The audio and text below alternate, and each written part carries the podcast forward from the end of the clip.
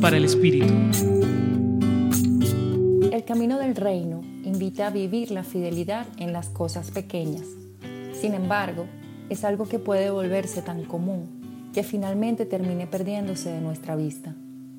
Por eso, el Evangelio de hoy nos invita a la honestidad y a la rectitud en lo pequeño.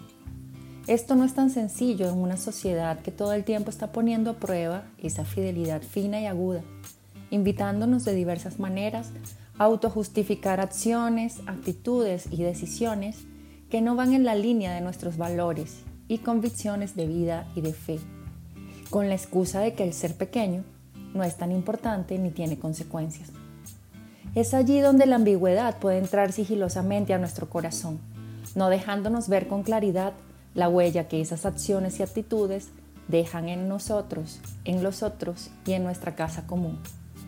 Por ello, para ser fiel en lo pequeño, hemos de alimentar una espiritualidad de la escucha y la vigilancia, para distinguir las invitaciones de Dios de aquellas que nos desvían del ser felizmente honestos y rectos bajo cualquier circunstancia.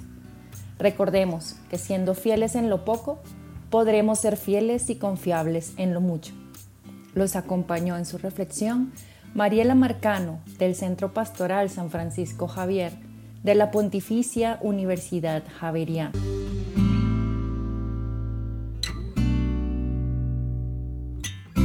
Escucha los bálsamos cada día entrando a la página web del Centro Pastoral y a javerianestereo.com.